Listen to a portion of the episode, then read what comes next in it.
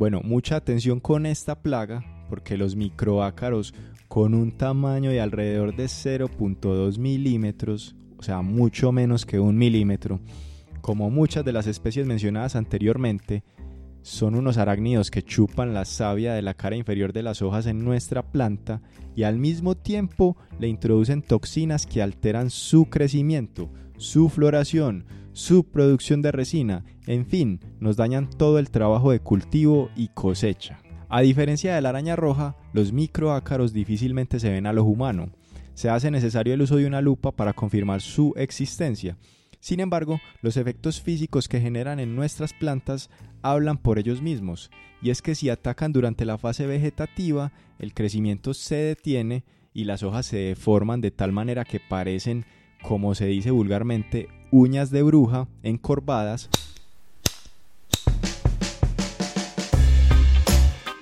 Estás a punto de escuchar el podcast La Voz del Cannabis, un programa que llega a ti inspirado en el amor y la pasión de un grupo de amigos por el autocultivo legal y las experiencias provenientes de la milenaria planta del cannabis. A Voz da Cannabis, o programa que eleva sua mente sem que seja 420.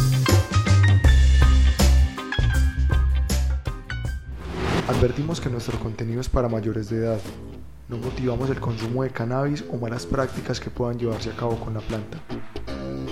Ahora sí, empecemos.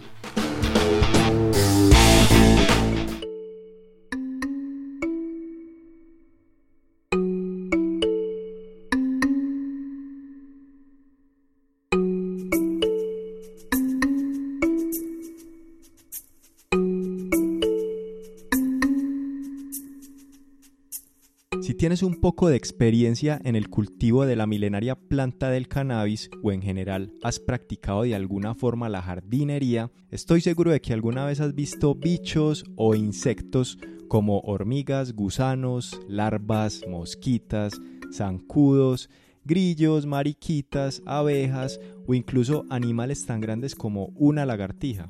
En general, organismos vivos que así como nosotros, los seres humanos, compartimos este mundo, este espacio con el reino vegetal. En este capítulo hablaremos un poco sobre las principales plagas que atacan al cannabis, cómo se manifiestan y cómo podemos controlarlas de la manera más ecológica u orgánica posible. Yo soy Cristian Restrepo, haciendo equipo con mi primo Andrés Lara y esta es la voz del cannabis. Esperamos que disfruten de este contenido.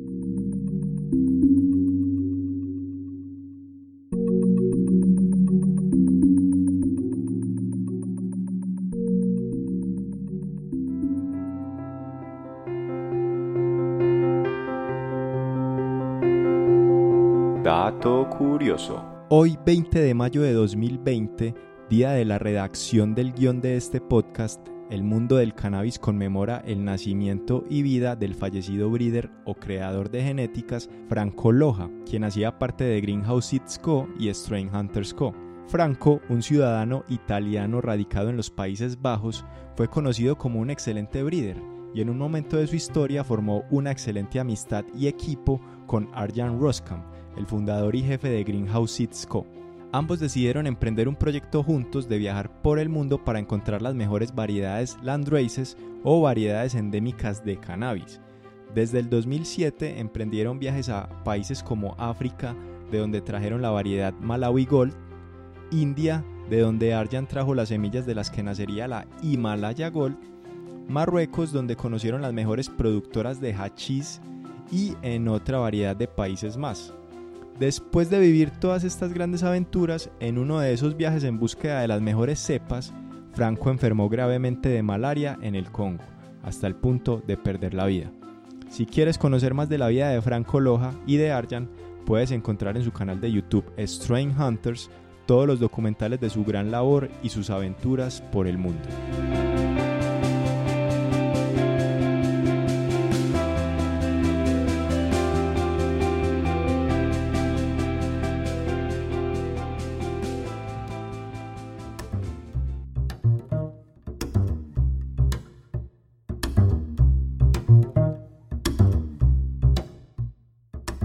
Planta del cannabis es una planta por naturaleza muy resistente, Muchos de hecho aseguran que es tan resistente como una maleza, y por lo general las plagas que la atacan, si son tratadas o controladas a tiempo, no matarán la planta, pero en ocasiones sí la pueden debilitar.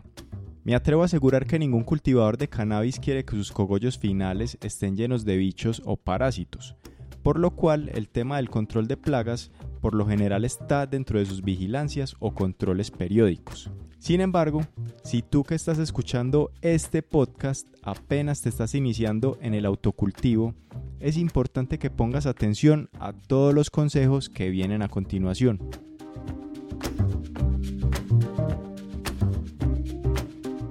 Resulta de extremo cuidado tener presente qué elementos se ponen en las plantas, ya que el producto final de esas plantas será el porro o la medicina para consumir.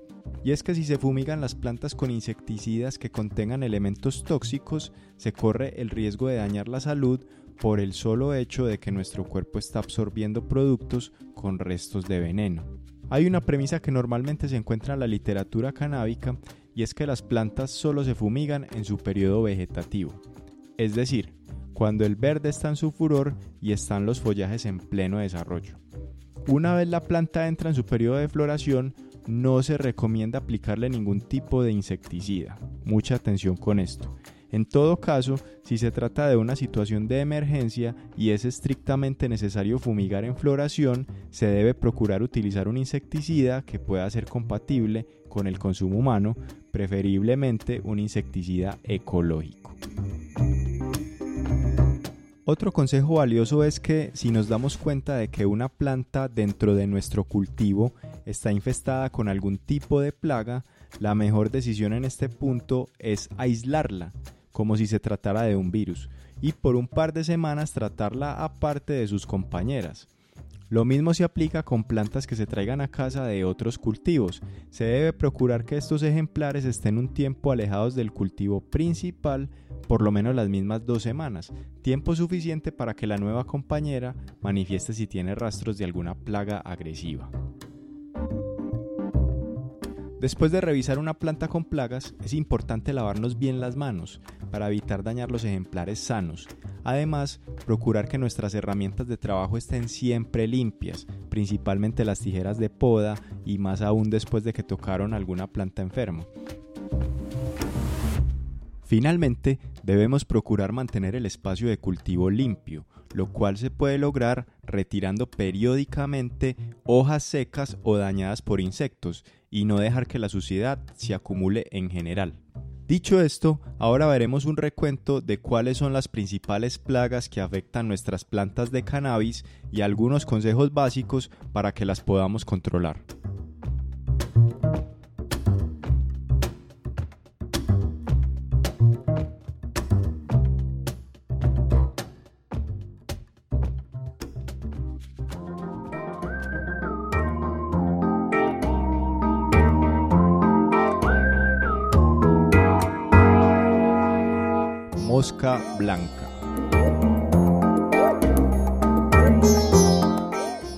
Blanca, les confieso que aunque sea considerada una de las menos agresivas para la vida de la planta, es una de las que más me molesta.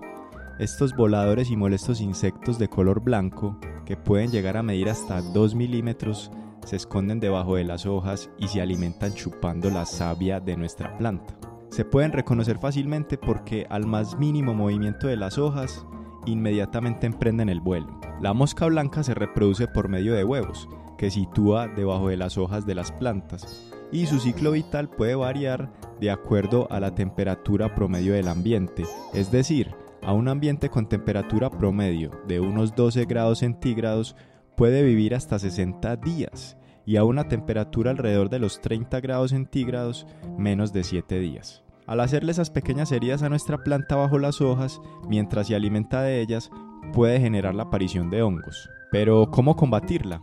El mayor consejo que te podemos dar para que evites que aparezca en tu cultivo es rociar una vez por semana, solo durante el periodo vegetativo, las hojas de tu planta con jabón potásico. Por otro lado, si tu planta ya está en floración y no quieres dañar la calidad de los cogollos aplicándoles químicos, la mejor solución es usar trampas pegajosas de color amarillo que se consiguen en algunos grow shops o tú mismo las puedes hacer tomando un recipiente de este color y aplicándole una capa de aceite de cocina y luego lo ubicas cerca de tus plantas. Araña roja. Conocida como uno de los peores enemigos del cannabis, estas pequeñas arañas que miden apenas un milímetro de largo, de adultas con color rojizo, marrón o negro, y de jóvenes con un color tirando a transparente, chupan la savia de la planta y se reproducen de forma descomunal, tan descomunal que un solo ejemplar, oigan bien, un solo ejemplar, si se tienen las condiciones de temperatura adecuadas, es decir, unos 30 grados centígrados y un ambiente seco, puede dar a luz hasta 13 millones de individuos en un solo mes, de acá su poder destructor. Cuando la manifestación es muy grave, se pueden incluso observar las telarañas alrededor de toda la planta, algo la verdad asqueroso. De modo que si esta plaga no es controlada a tiempo, puede acabar con toda una cosecha e incluso puede sobrevivir de una cosecha para otra. Entonces, atención con esto último. Es muy importante que entre un lote de cosecha y otro siempre se haga una limpieza exhaustiva de todo el espacio de cultivo.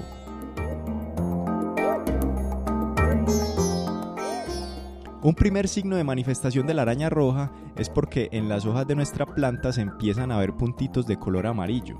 Y es que estas arañitas, al igual que la mosca blanca, en un inicio se sitúan cuán silenciosas ninjas debajo de las hojas de nuestra planta, hasta que la infestación se vuelve algo importante.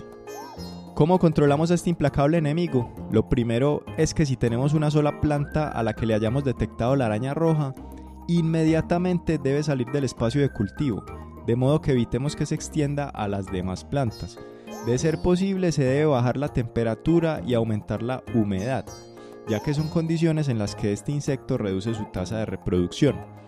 Si aplicamos agua a presión, podremos matar algunas arañas, sin embargo, será casi imposible que todas desaparezcan.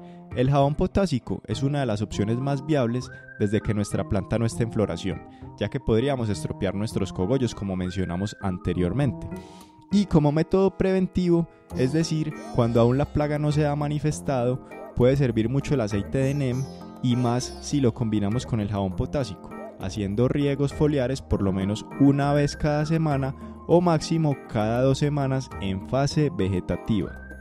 De pronto algunos se preguntarán, bueno, ¿y si mi planta ya está en un avanzado estado de floración y tengo la plaga, qué puedo hacer? Lo más recomendable es garantizar un nivel de humedad mayor y esto se puede lograr pulverizando un poco de agua cada cierto periodo de tiempo sobre nuestros cogollos, ojo, solo agua, de modo que se baje la tasa de reproducción de las arañas. Pero hay que tener mucho cuidado porque si remojamos mucho los cogollos, entonces ya vamos a causar algo peor, un problema que ya vendría siendo hongos o moho.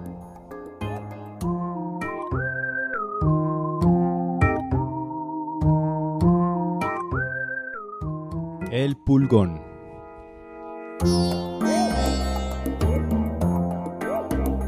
Los pulgones son insectos que pueden medir entre 1 y 3 milímetros, con colores entre verde, amarillo o negro.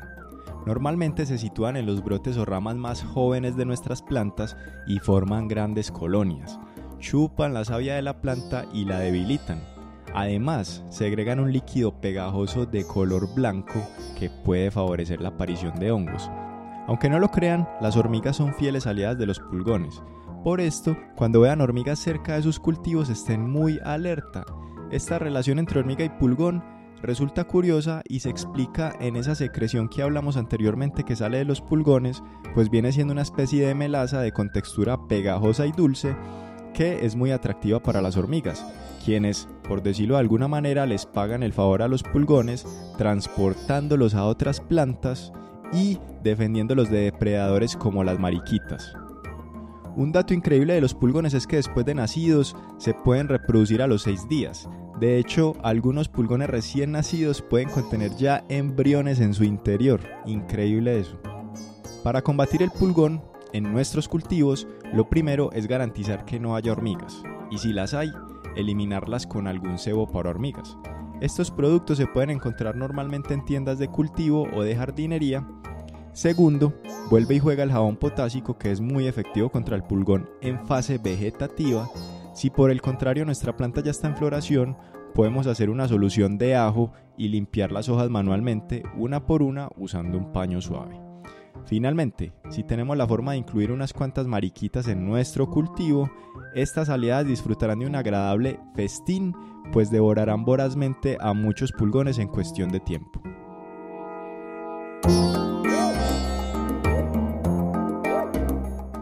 Las orugas. Son varias las especies de orugas que disfrutan de comerse al cannabis. Entre estas, la más temida es una especie llamada Spodoptera. Esta especie se come tanto las hojas como los cogollos y puede causar graves daños. Las orugas nacen sobre la misma planta, de los huevos que pueden ser puestos por las mariposas. En un principio son tan pequeñas que apenas se pueden ver, pero con el pasar de las semanas llegan a medir hasta 5 centímetros y ya en esta condición de tamaño son capaces de devorar gran cantidad de las hojas y escuchen bien, son capaces de comerse los cogollos por dentro, de tal forma que cuando llegamos a la etapa de cosecha, el cogollo se deshace literalmente en nuestras manos. La mejor forma de acabar con esta plaga es quitando una por una todas las orugas que se puedan apreciar en el cultivo. Es importante no dejar ni una sola porque con una que quede se puede perder todo un cogollo. Hay una forma curiosa de identificar la posible ubicación de una oruga en nuestra planta y es guiándonos por los excrementos de color negro característicos de ellas, que normalmente dejan sobre las hojas. Una oruga normalmente está escondida en un cogollo que se encuentra justo encima de una hoja que contenga excremento. Algunas de estas denominadas larvas pueden llegar a ser agujeros en el tallo de las plantas y alimentarse en su interior. Si en algún momento llegamos a notar un agujero en nuestro tallo, alguna herida, existe la posibilidad de sacar la oruga con alguna cuchilla y posteriormente sanar esta herida con un poco de aloe vera, un poco de cinta y de ser necesario un tutor para sostener el tallo y que se pueda regenerar. La cochinilla. Son una plaga que fundamentalmente atacan al cannabis en su tallo y tienen una forma ovalada, recubiertas como por una especie de caparazón y son de color entre negro, marrón o incluso rojizo. Se agregan una sustancia de consistencia algodonosa y cuando son jóvenes se suelen mover, pero una vez están en su edad adulta se quedan fijas en determinada parte de la planta. Se pueden reproducir mucho, pero su desarrollo es lento, por lo cual no es una plaga que se extienda muy rápidamente. El efecto que generan sobre la planta es que de manera general la debilitan y generan que se sequen algunas ramas. La forma de quitarlas es manualmente, es decir, hay que meterles uña. Hay que quitarlas con las manos, una por una. Si de pronto te da mucho asco, puedes usar un algodón empapado en alcohol para que salgan fácilmente. Otro remedio casero que recomiendan mucho y que puede funcionar muy bien contra ellas es hacer regularmente riegos foliares preventivos con soluciones de ajo.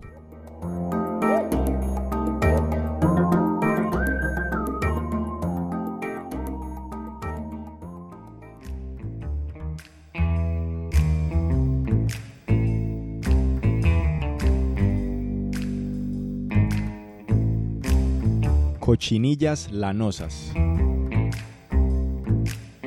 Al igual que las cochinillas ordinarias, secretan una sustancia blanca algodonosa, pero estas viven sobre la cara inferior de las hojas y en las uniones de las ramas y el tallo. Se alimentan chupando los jugos de la planta. Esta plaga se reproduce más lentamente que la mayoría. Cada generación puede demorarse en salir alrededor de un mes.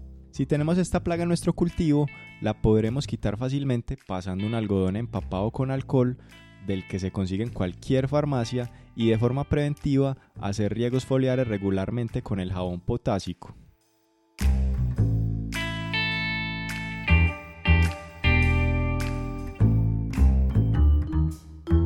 Minador de hoja.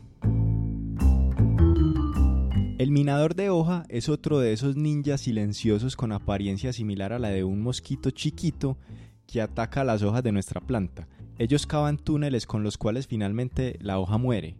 Esta plaga no suele ser muy devastadora para la cosecha, pero sí es importante evitarse molestias retirando las hojas que evidenciemos se encuentren afectadas, porque muy seguramente el insecto está dentro de ellas.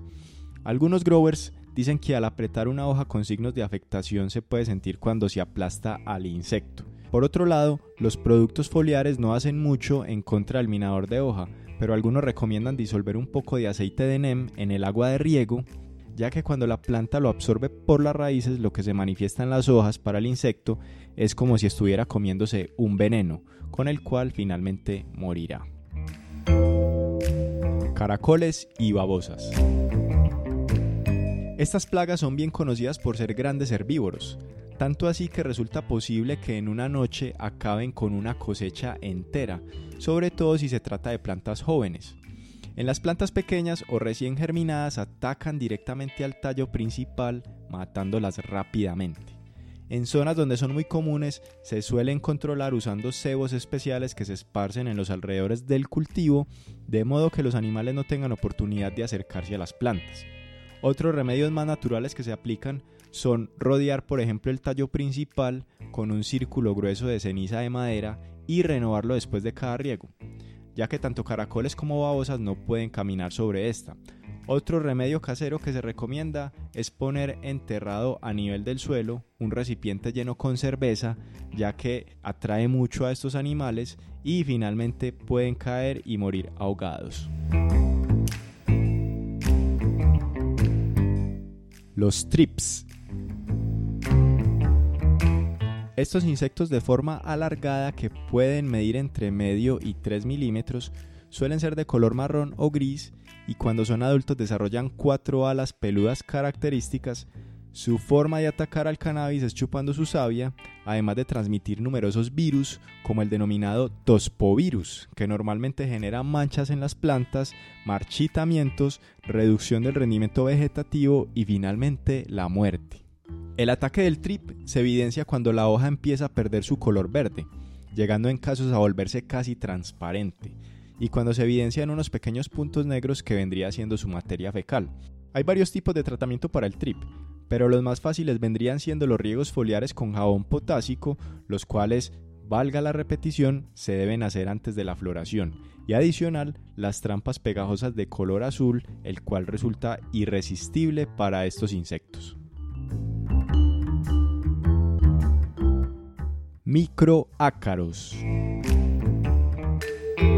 Bueno, mucha atención con esta plaga porque los microácaros con un tamaño de alrededor de 0.2 milímetros, o sea, mucho menos que un milímetro, como muchas de las especies mencionadas anteriormente, son unos arácnidos que chupan la savia de la cara inferior de las hojas en nuestra planta y al mismo tiempo le introducen toxinas que alteran su crecimiento, su floración, su producción de resina, en fin, nos dañan todo el trabajo de cultivo y cosecha. A diferencia de la araña roja, los microácaros difícilmente se ven a ojo humano. Se hace necesario el uso de una lupa para confirmar su existencia. Sin embargo, los efectos físicos que generan en nuestras plantas hablan por ellos mismos, y es que si atacan durante la fase vegetativa, el crecimiento se detiene y las hojas se deforman de tal manera que parecen, como se dice vulgarmente, uñas de bruja encorvadas con una textura que tiene pequeños bultos y también le dan un aspecto como de acolchado. Los tallos se pueden ver afectados y las distancias internodales se pueden acortar de manera antinatural. Durante la fase de floración atacan nuestras hojas, nuestros brotes más nuevos, además de las flores o cogollos. Si el microácaro ataca en el inicio de la floración, esta se retrasa y los cogollos no llegan ni siquiera a formarse, adoptando un aspecto raro, deformado y en ocasiones ni siquiera se pueden percibir los pistilos. Cuando la floración está avanzada se observa que los estigmas o pistilos de los cogollos se vuelven marrones, pero no en la forma de cuando maduran, parecen como quemados, como arrugados. A través de un microscopio, si lo revisamos, se puede ver casi que no aparecen tricomas alrededor de la zona afectada y que se detiene la producción de resina y la floración en general para nuestra planta. Lo más lamentable de todo este asunto es que las partes dañadas por el microácaro, tanto en crecimiento como en floración, no llegarán a regenerarse.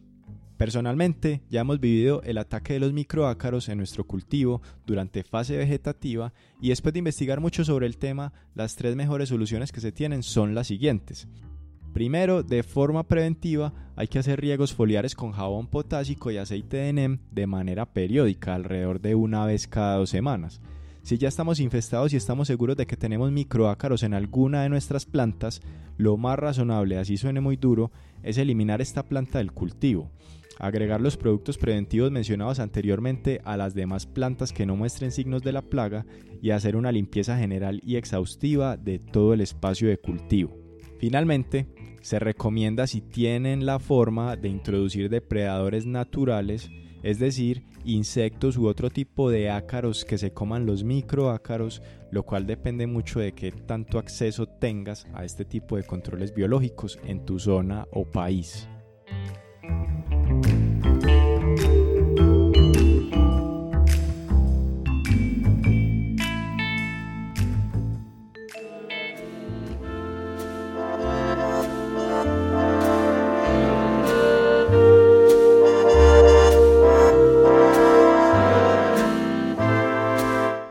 Chicos, eso fue todo por este capítulo.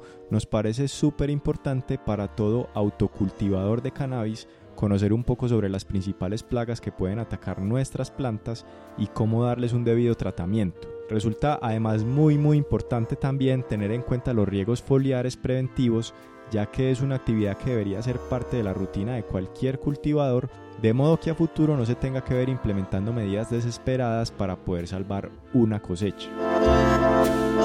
Por otro lado, muy importante procurar no hacer riegos foliares con elementos que puedan afectar nuestros cogollos durante la floración. Recordemos que esas flores finalmente serán para un consumo y la idea es que sean lo más limpias posible. Un consejo muy similar va para el uso de insecticidas procuren usar elementos lo más orgánico posible, porque entre más orgánico tratemos nuestra medicina, más provechosa será para nuestra salud. Para cerrar estas conclusiones hay una idea que queremos dejar plasmada y es que muchos autocultivadores de cannabis no solamente cultivan cannabis, también pueden tener plantas de otro tipo, todas compartiendo un mismo espacio. Entonces pueden estar las de cannabis junto con las de romero, las de tomate, las suculentas, las palmeras, en fin un espacio de cultivo con varios tipos de plantas. Todas las medidas mencionadas anteriormente se deberían replicar en todas las plantas de nuestro cultivo, independiente de su tipo, porque no hacemos nada si solo tratamos el cannabis y le dejamos las plaguitas al resto de nuestro jardín. Si no nos percatamos de esto, cualquier medida con el cannabis, por muy minuciosa que sea, lo más seguro es que no va a ser contundente. Esperamos que hayan aprendido bastante. Si es primera vez que nos escuchan, los invitamos a que vayan a nuestra página web lavozdelcannabis.com para que aprendan un poco más sobre nuestro proyecto del podcast. Por información para todos, pronto lanzaremos nuestra tienda web por este portal. Adicional los invitamos a que nos sigan en todas nuestras redes sociales, Instagram, Facebook y Twitter como La Voz del Cannabis Podcast, que nos escuchen en todas nuestras plataformas de audio como Spotify, Apple Podcast, Deezer, y finalmente que se suscriban a nuestro canal de YouTube para que puedan ver las fotos de todas las plagas de las que hablamos en este capítulo y el resto de contenido audiovisual como tutoriales de autocultivo y mucho más. Un abrazo y hasta un próximo capítulo.